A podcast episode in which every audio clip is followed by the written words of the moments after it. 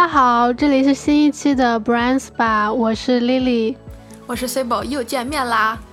嗯，这一期我们想聊的呢是特别走心的话题，就是忧郁的日子怎么度过。嗯，没错，今天我们就是大家的知心大姐，也也没有那么老，就知心小可爱。嗯，对对对，反正总之呢，如果你心情不好，不知道怎么调节，或者是你遇到一些心理上的障碍，羞于启齿，那么今天的节目就特别适合你。没错，那我们就开始吧。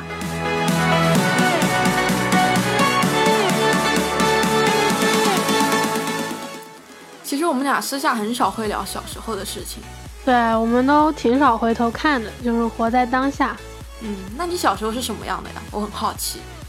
我小时候吧，其实不爱笑，就是你别看我现在整天看微博那种沙雕段子啊，傻乐。我小时候真的就是一脸严肃的那种小孩儿，就觉得自己跟其他小孩都不一样啊。我觉得我是魔法师吗？也也许就是我九岁就看渡边淳一了，你知道吗？就很奇怪的一个小孩，就那种状态不符合他们对小孩的想象。他喜欢小孩都是每天可可爱爱、笑眯眯的那种感觉。嗯，对，大多数的家长都这样。我以前小时候拍照不笑，然后我妈就骂了我一天。天啊！但是你知道，我刚好有一个只比我大一岁多点的表姐。她就是那种完美符合家长喜好的小女孩，她每天都是就不笑也像笑，因为她长得太漂亮了，就像那种石膏天使，你知道吧？就是雕刻般的美貌。然后高中的时候，他还做了我们柳州高中的宣传照的模特儿，就是美到那种程度。我印象中，所有人都喜欢他，所有家长都会跟你说：“哎，你没有你表姐好看哎。”但是。他所有的家长都对你凶，还是对其他所有的孩子都凶？他们可能是那种开玩笑的，就是故意逗我，想看我反应。就像有些亲戚会说：“哎，你妈妈不要你啦，你跟我走吧。”这种其实也不是真心的，他就想看我怎么反应。这种人好坏呀！对，我觉得很多时候都是这种无心说出的话，无形的比较，就给小孩小小的世界添上了阴影。嗯，是的。我现在就觉得，如果还有人在跟我说你没有别人好看，我就会觉得这个人好肤浅，好傻逼啊！但是，这其实主要还是因为我们现在长大了嘛，见过世界就也大了，然后认识的人也多了，我们就知道，就什么可以听，什么就无所谓了。像这种话，就对我们的影响就也没有那么大了。但是如果回到孩子的世界，就是一点点的话就能激起千层波澜那种感觉，特别是家长说的话。嗯，而且我很小的时候也是容易认真的那种小孩，就不太会分辨人家是跟我开玩笑还是正经的说。而且你知道，长相这种东西就是没法改变的嘛，所以很长一段时间我对自己的外貌都是很自卑的那种。那后来呢？其实高中毕业的时候，我想过要整容了，因为你你知道要去大学了，然后你会遇到一群新的人嘛，他们也不知道你以前是什么样的。然后我就想说啊，那那个时候整容比较好，但是我都走到医院了，然后也咨询医生，咨询的差不多了。我爸呢，就是坚决不同意，他并不觉得外表会对一个女孩造成什么样的心理负担，然后我就放弃了嘛。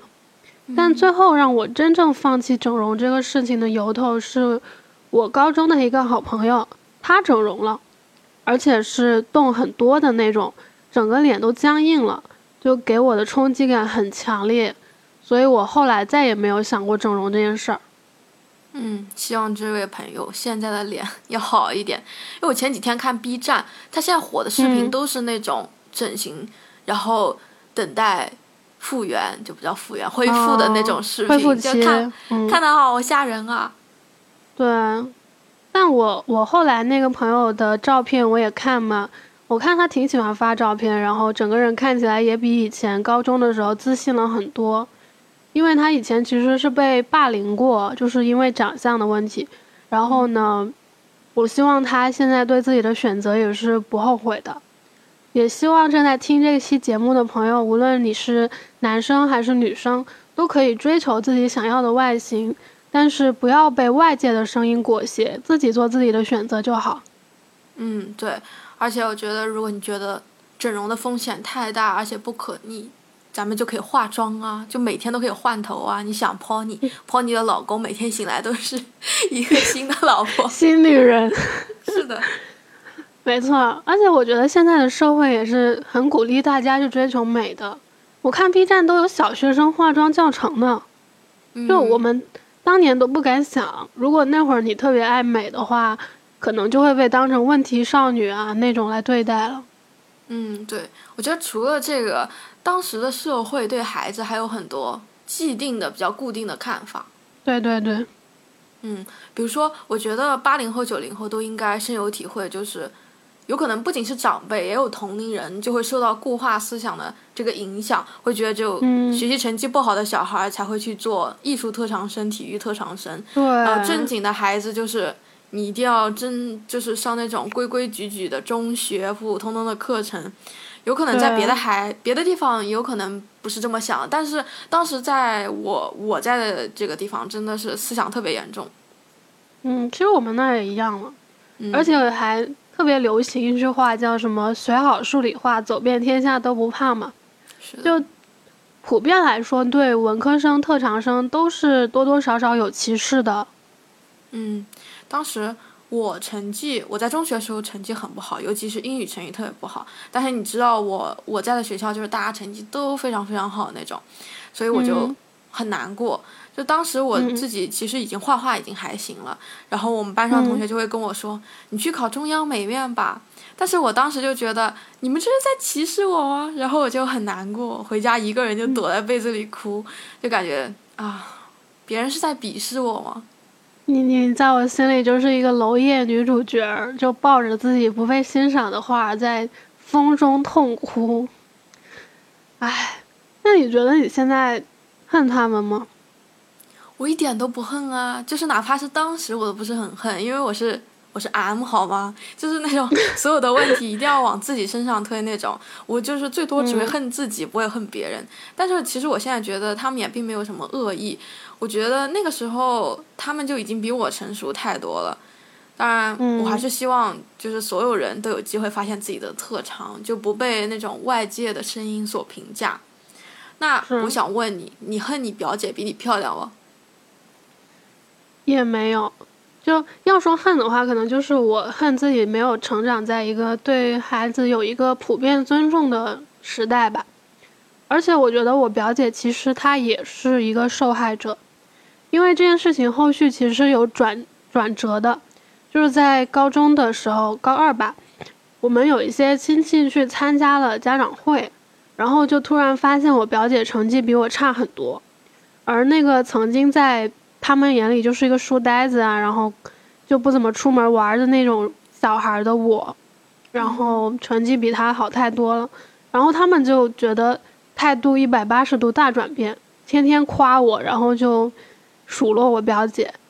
嗯，就我觉得其实家长要是能接受的话，我表姐完全可以去做模特啊，她有很多事情可以做啊，但是她就是按照大家要求那样去上了一个普普通通的学校。然后中规中矩的上学，考高中，考大学，就我觉得，因为成绩不好就不被尊重、不被爱这件事儿，非常可悲。孩子并不是生下来就为了给大人炫耀的。嗯，是这样。而且我发现，就是我们小的时候，特别是小学的时候，家长就很强调那种你一定要有特长，你一定要通过这些东西给你加分。但是你一上中学，这些所有特长就赶快丢了，你赶快去好好学习吧，就很奇怪，就很功利性的一种特长，不是那种真正的喜欢的东西。嗯，就我觉得，当初要是有人能够教我怎么去正确对待自己的外貌和身材，或者说给我更多心理方面的指导的话。也许我就会把心思更多的转移到别的地方。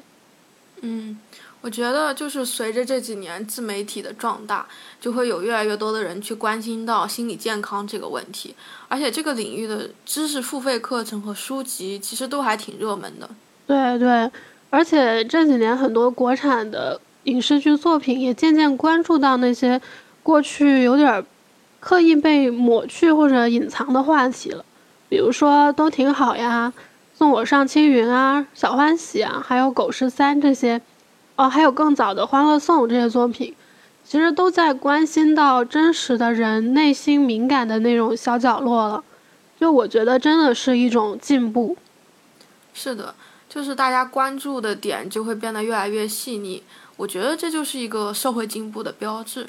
但是好像像我们九五后的这些，小时候就不太会有这种题材的作品，基本上都是那种很正很正的正剧、历史片、谍战片、战争片那种，或者是对，就即使提到小家庭或者是感情话题，都比较是偏喜剧的，像是《我爱我家》《家有儿女》《粉红女郎》这种，就所有人看上去都是特别开心，而且是那种大团圆结局，也不会就根本就不会细腻到。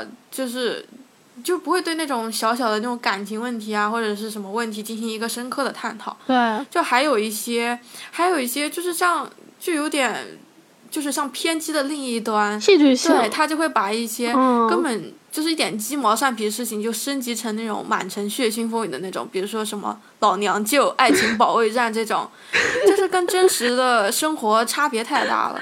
对，所以从某种角度来说，我们其实。缺失了一些教材，或者说一些解决心理问题的参考吧。毕竟当时我们学校的那种心理健康课也没有很认真的去找一个什么特别专业的人来教，甚至有时候会被数学课取代。嗯，是的，我其实我小的时候，我有段时间就特别喜欢拿望远镜去看对面人家里 是什么样子，他们在干什么。当然这个不好，大家千万不要学习我。所以，所以你就是那个《天使爱美丽》的女主角。对呀，就说不定对面有一个有个男孩也在拿着望远镜看你，就你在家里看风景，人家在看风景，人在家里看你。是的。哎，我现在就挺想知道的，你是怎么摆脱曾经对外貌那种在意？我吧，就。除了对审美有更多认识，比如说，除了范冰冰啊、杨幂这种很主流、很传统的审美，其实我更能欣赏那种像汤唯啊、刘雯，甚至 Sunshine 那个 Cindy 了。C 黄豆系 Gucci 派对。了。对。对，就其实美的更多种类在不断的被各种媒体所呈现出来吧，所以我们有了更多的体会，就不太会给自己加心理负担了。哎，说到这儿，我想到一个女孩儿，我不知道她的名字啊，但她可能就是我们我们大学的。嗯。然后她曾经一句话对我身材的那种紧张感就释然了。嗯，那你继续说。嗯，当时其实我们都是要去做北京“一带一路”那个高峰论坛的志愿者嘛。嗯。然后上面就派人来给我们做衣服，你也知道那种感觉，就是在一间办公室里面。大家排队去工作人员面前，先自报身高体重，然后人家当场给你量各种维度，然后要特别大声的念出那个数字，另一个工作人员就在电脑录入。这好傻哦！他们不能用 Siri 吗？直接一说直接录进去了。像这种，就这种太尴尬了吧？如果是我的话，我肯定至少少说五公斤这种。但 这样你衣服可能会穿不上。总之就。当时所有女生都是那种在吸气啊，就量的时候，或者在小声讨论啊，就或者在报身高体重的时候故意压低声音什么之类的，就屋子里的气氛真的是剑拔弩张。我也在纠结要不要谎报那么一两公斤，就别人能不能看出来我谎报什么的，就内心已经有一个剧场在萌动了。是。然后还在我前面的一个女生就特别洪亮的喊。一米六，六十公斤，他好诚实啊！还是因为他是六十五公斤？我我我觉得不至于，他看起来就是很健康，但是他很坦然，就他很大声的喊出来了这个东西。嗯，当时屋子里所有人都笑了，就不是嘲笑，是那种如释重负的气氛，一下子就轻松了下来的那种笑。从那以后，我就不觉得什么身高体重需要藏着掖着了。也不觉得有必要去谎报一个什么数字给谁看那种感觉。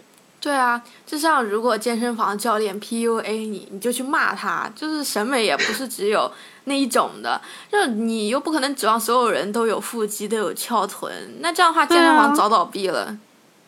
而且我觉得他们就是除了自己的身材，对所有人身材都抱着一种怀疑的态度。嗯，是的。如果正在收听这档节目的你依然对自己的身材有不自信的话呢，我推荐你去看各种欧美的电视剧，看到不同身材的人都可以很自信、很幸福，而且也会有人爱，那你就会自然而然的看开了。嗯，而且你要少跟那些就不停释放负面信息的人来往，就多和那些能感受到你的美好，并且愿意表达出来、愿意赞美你的人聊天儿。嗯，对我刚好就想说，我的自信心就是从我男朋友那里一点点建立起来的。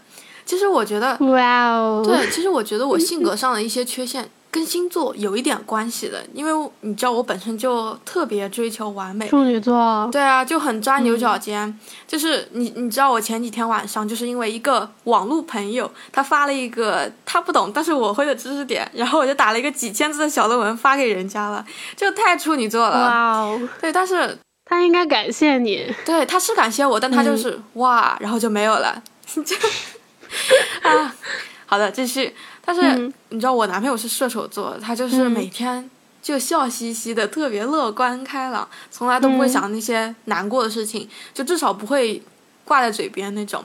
然后就永远都很 chill，就永远就是躺在那儿抽烟喝酒的那种感觉。但是我觉得他这种很愉快的能量也会感染身边的人，就是他经常会夸别人，就不仅是我，还有夸身边的人，就说你长真好看，你真是。我认识最酷的人，你真的好棒啊！就说这种话，但其实我觉得我们生活中也是需要这样的鼓励，这种积极的声音。就一个灯塔哈，照亮周围的人，而且他自己也是应该是很开心的吧？就是他觉得这种这种赞美也能反馈给他自己一种很阳光的东西。嗯，所以其实咱们的心理修复都跟别人的帮助有关诶。对。其实有的时候，你就是需要一个人去站在一个崭新的角度，去带领你。嗯。但是我觉得自己内心的力量其实也很重要。比如说，你就要好好利用时间。像最近疫情期间，大家刷微博心情都不怎么好，那怎么办？那就不刷了呗。对呀。对啊，就像是可以多看看书，多看看电影，学一项平时从来没有学的技能，或者躺在自己的床上蹦迪。这么多事可以做，就为什么要为难自己？当然，我觉得大家也可以去听我们第三期的内容，就是教你如何抓紧时间去自学。对，这点也是我想说的，就是有的时候自信并不只是靠别人夸你啊或者爱你这样得到的，更重要的是你有没有真的可以拿得出手的东西。就如果你正在忧郁的日子里，你不妨去做一些提升自己能力的东西，或者你就放纵。就爱吃啥吃啥，爱干啥干啥，乌云来了就任由自己垮塌呗。对，没错，累了就睡觉，就是躺在床上，就是想到心事，如果睡不着的话，赶快来两粒褪黑素，就一觉睡到大白天，什么都不要想。对对对，哎，我之前还看过一个丁香医生联合那个 Know Yourself，就是一个我以前推荐过的，对心理很有帮助的一个公众号。他们做过一个总结，其中就提到，就是睡觉对人是非常重要的，睡眠质量越高，你的心理健康程度就越高。而且，嗯，咱们两个人现在也并不是都像做节目里这样嘻嘻哈哈的呀，或者是像大家想象的那种特别有条理的在做所有的事情。其实咱们也是有很多烦恼的。对啊，我觉得有负面情绪很正常。你就想想，哪怕是吴亦凡，他当然就也会有烦恼啦。说不定他每天夜里都在想，躺在他旁边的人都是贪图他的名气和他的钱。而且他还要把烦恼写进歌里 rap 出来。对，Yeah，freestyle。真的，如果你有什么烦心的事儿，就别憋在心里，一定要说出来。你要说不出来，你写出来也可以啊，说不定你就是下一个 Kanye West。是的。其实我觉得这个话，咱们是特别要和我们的男性朋友们说一说，因为他们肯定也有自己的烦恼和压力。但是社会总体而言，还是会倾向于说男性不能脆弱，不能抱怨，一抱怨就觉得他不够男人或者这样怎么样的，其实凭什么呀？就是谁都会有不开心的时候，谁都需要倾诉嘛。对，其实男生也完全可以用。语言去抒发自己的情绪，其实是非常治愈的事情。真的，真的。哎，我有一想法，就咱们把过去见到所有最奇葩、最变态的心理跟听众朋友们分享一下。哎呀，这个太难想了，你先说吧。行，那那我先说一个研究生时候的事儿吧。那会儿我们班上有一个本科是剑桥毕业的男生，就在我们心里都是学神了那种状态。基本上谁跟他分到一个组呢，就会觉得哎，就心定了，只要有他，我们分数肯定不会差。那他呢，当然也是非常非常有自信的一个男生，基本上都不会让组员去插手这个作业，就自己默默的搞定，非常让其他组的同学嫉妒的一个好组长。但是。有一次到了 deadline 那天早上，就一般咱们是下午四点这样子要交作业嘛，然后他到了 deadline 那天的清晨，就哀嚎着跟组员们求助说：“你们快来，来图书馆帮我，我写不完了。”啊，这人神经病吗？对他就是他以为他能做完的，而且他自己的标准也很高，认为其他人都不行，跟不上他，帮不上忙。但其实他就是没有想象的那么强大了。对呀，那就是隐藏猪队友啊。对，就所以大家听到这里也知道了，就连剑桥的学霸都有这种爱慕虚荣的小心理，就是这种特别阴暗的小想法，然后还拖累别人。那咱们平时各种装逼又算得了什么呢？对啊，就但凡有点资本，谁不想装逼呢？就一点阴暗的小想法，真的算不了什么啦。对，其实我身边没有。这种样子的例子，但是我前几天看那个 Taylor Swift 的纪录片，它里面有说到，他前几年就是每天一出门就有很多狗仔拍，他马上看狗仔拍的照片就看到自己肚子鼓起来，就不想吃饭。就当时他说，很多记者就问他，你这样看上去很不健康哎，他都要反驳别人说我很健康，我每天都吃的很健康，但是他其实就是不吃。他说：“就过去这么多年，他才发现，就还是吃饱最重要。吃饱了，反而就是去演唱会啊什么更有体力。”对啊，对啊，我觉得相机就是会放大人的缺点，就算是对我们普通人来说，可能也会有一些人的嘴会放大你的缺点，就你也不知道他是什么立场，他是跟你有什么利益牵扯呀，或者说他就是为黑而黑，他用你来发泄他的情绪。就是所有的人都可能会放大你的缺点的，嗯，但他们都还好好活着嘛。就咱们有啥看不开的呀？当你觉得你自己很蠢的时候，你想想金大姐，Kim Kardashian，然后她还戴过反光墨镜打牌呢，你立刻就不觉得自己的事儿是事儿了吧？